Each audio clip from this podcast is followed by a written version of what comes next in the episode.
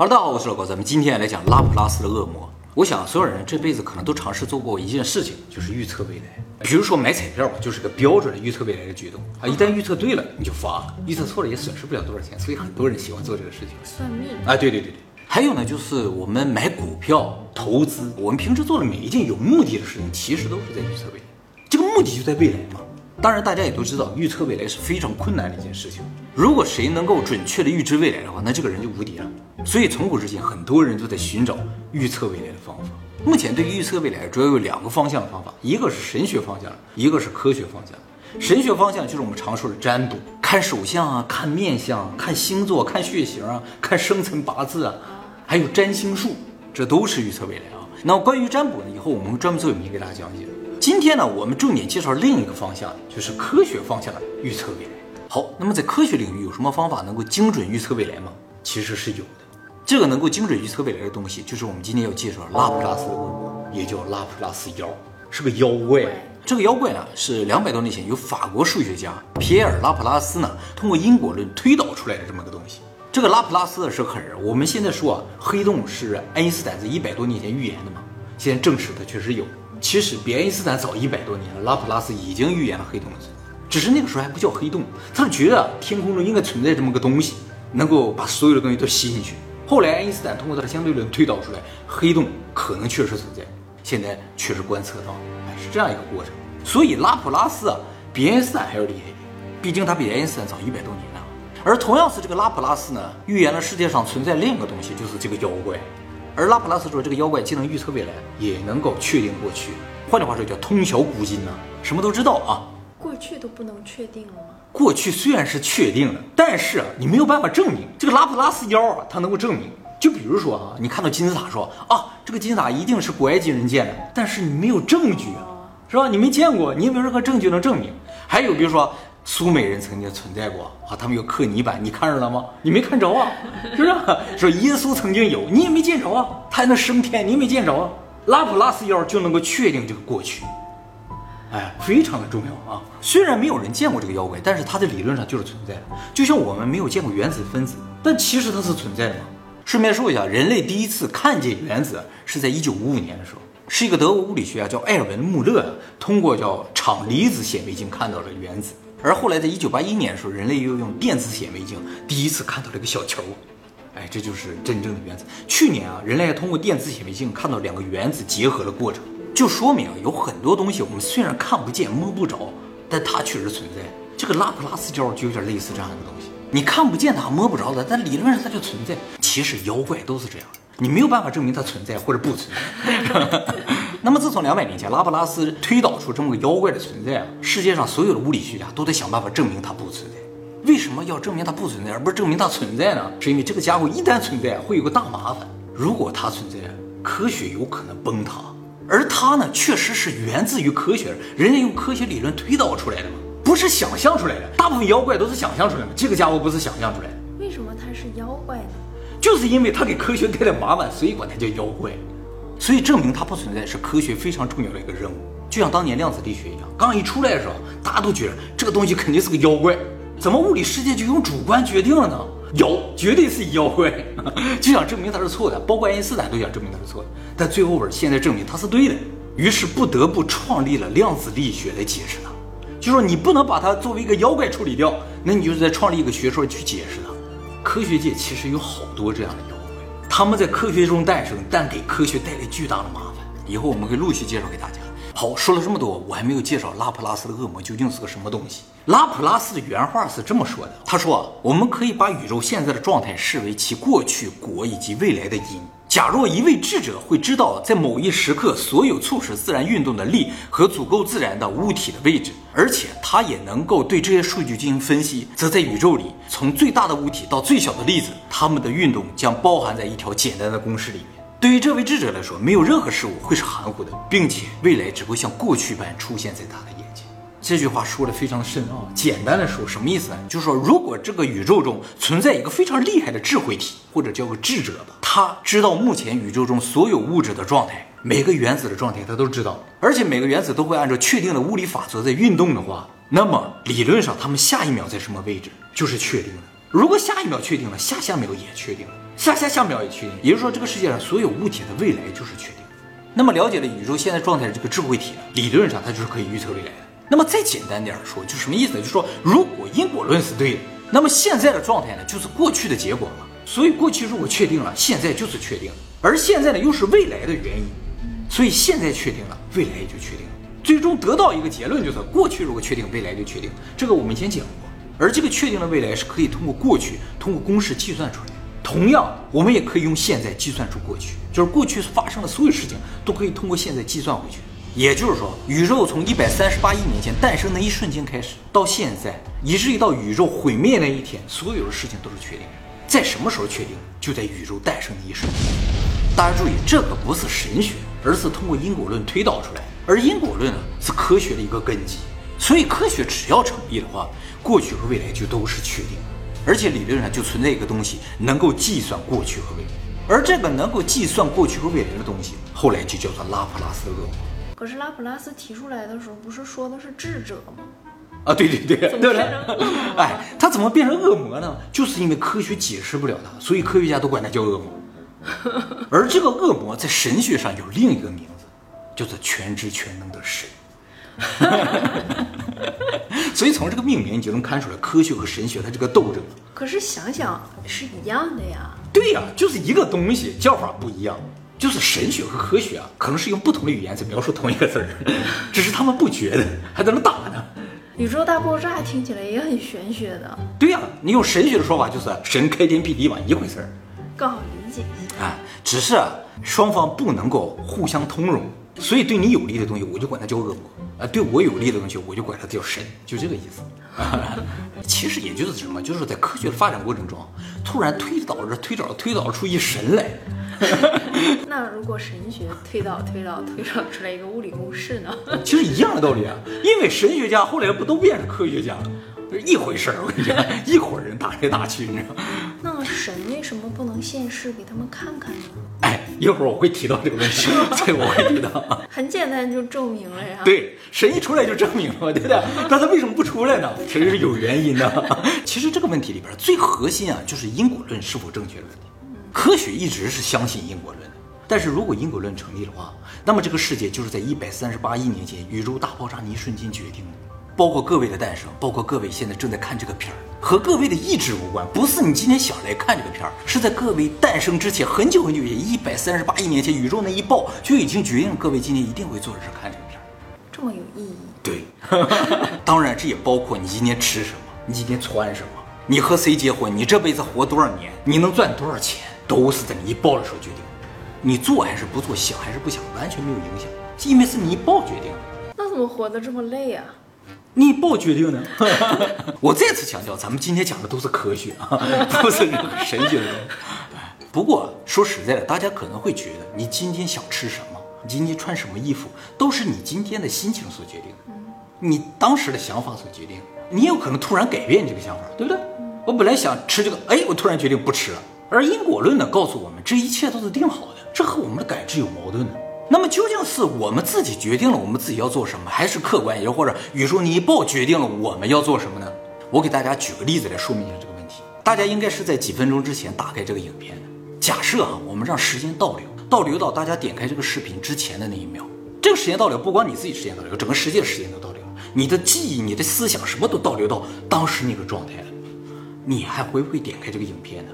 如果所有的状态都回到那一刻的话，你还会正常点开这个，不会有任何变化，对不对？你的心情也回到那个时候了，你的决定也回到那个时候，所以你肯定会点开这个影片。我们虽然常说，如果时间可以倒流的话，我肯定不做这个，肯定不做那个。但事实上，如果时间倒流的话，所有状态都回到那一刻的话，你是不会改变你的决策的。但是如果我带着现在的记忆的话，对，但是记忆的话，你可能改变，对不对？但是如果不带着，全部都倒回去的话，你就不会改变。而你之所以会点开我们的影片，会有它的原因，就是比如说 YouTube 的推送啊，或者你打开手机啊，这都是它的原因嘛。那么时间再回溯到那一刻的话，你会不会拿出手机？你会不会点开 YouTube 呢？也会啊，不会有任何的变化，对不对？也就是说，你这个时间线上发生的每一件事情，其实都是由原先的某一个原因造成的。而这个原因如果不改变的话，你的结果就不会改变。而这个原因不断的都可以往前推啊推推，一直推到什么呢？就是宇宙大爆炸。所以今天各位点开这个影片看到现在，就是因为宇宙大爆炸，并不是由于什么你当时想点开，或者是你突然决定点开，没有，跟你的意志没有任何的关系。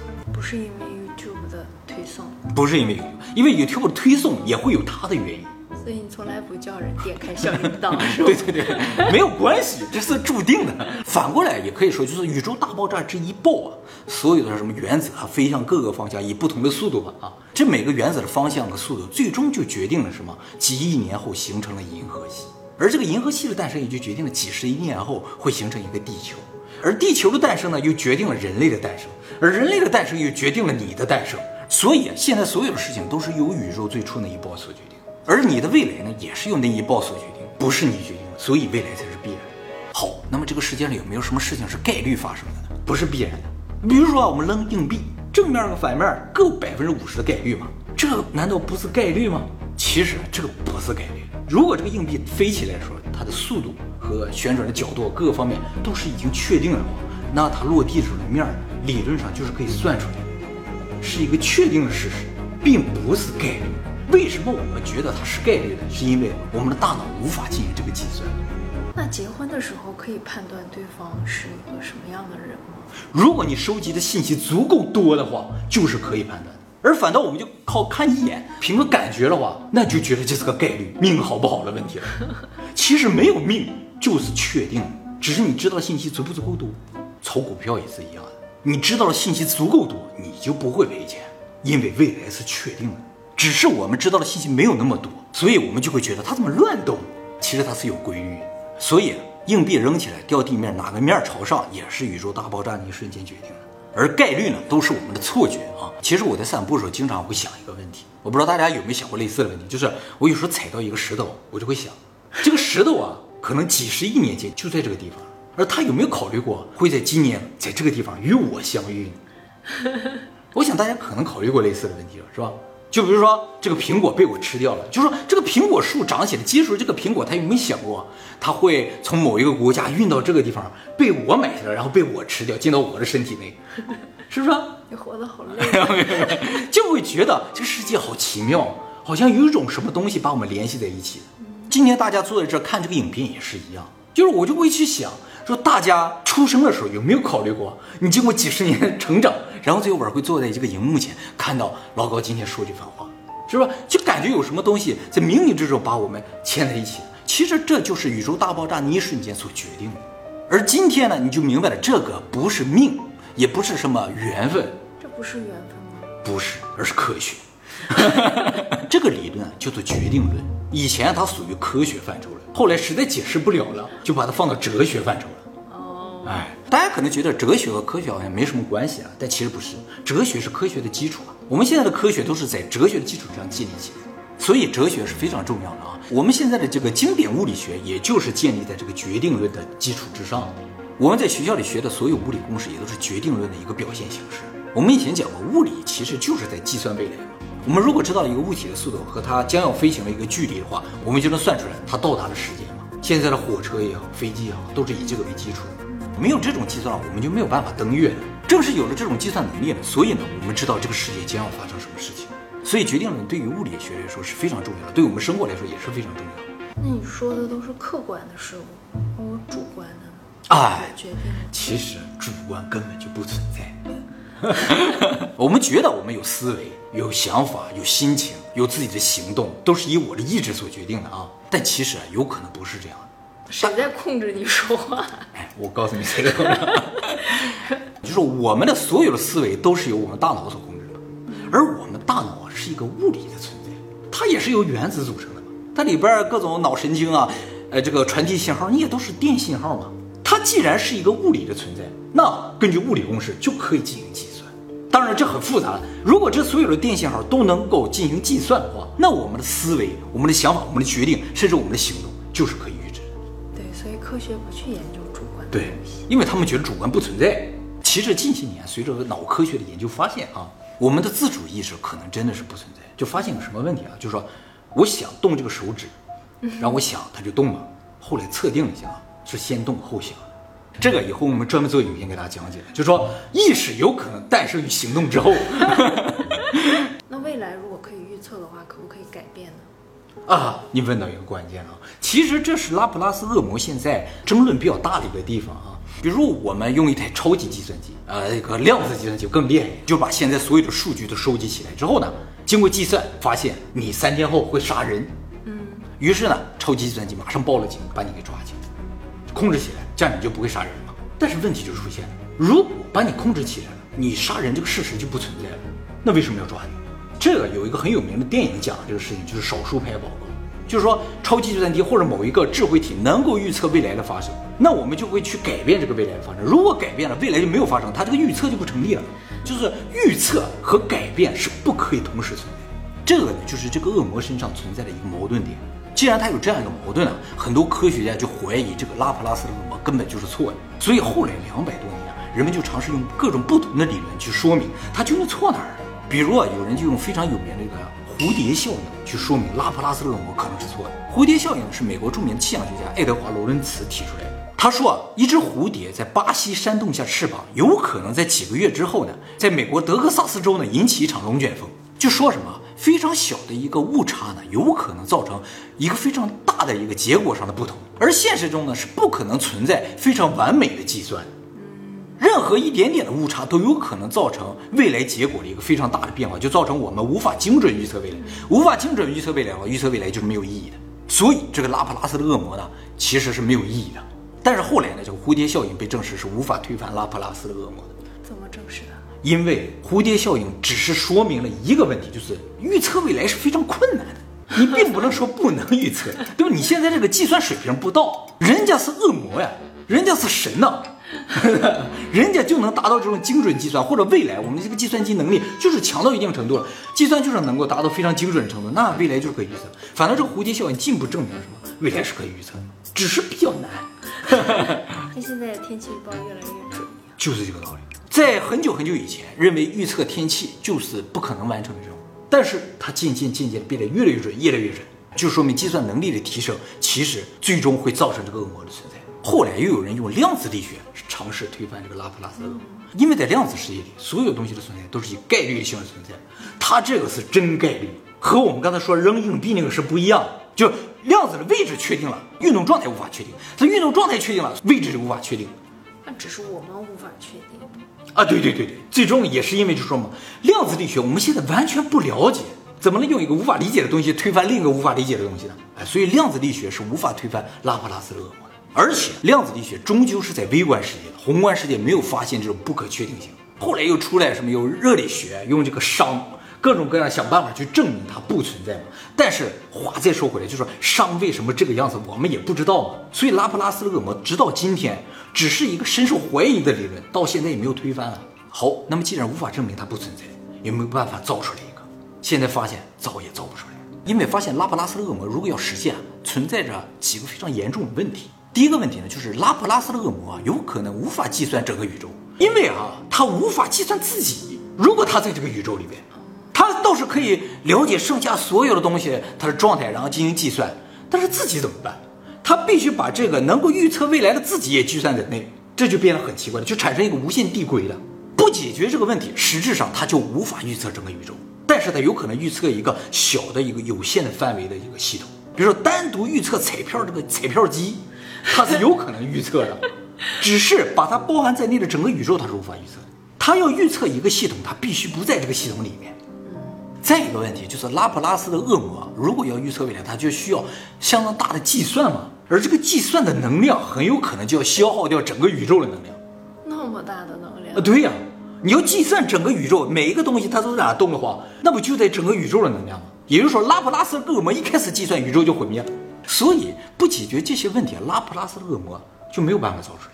但是这几个问题啊，倒是有办法解决。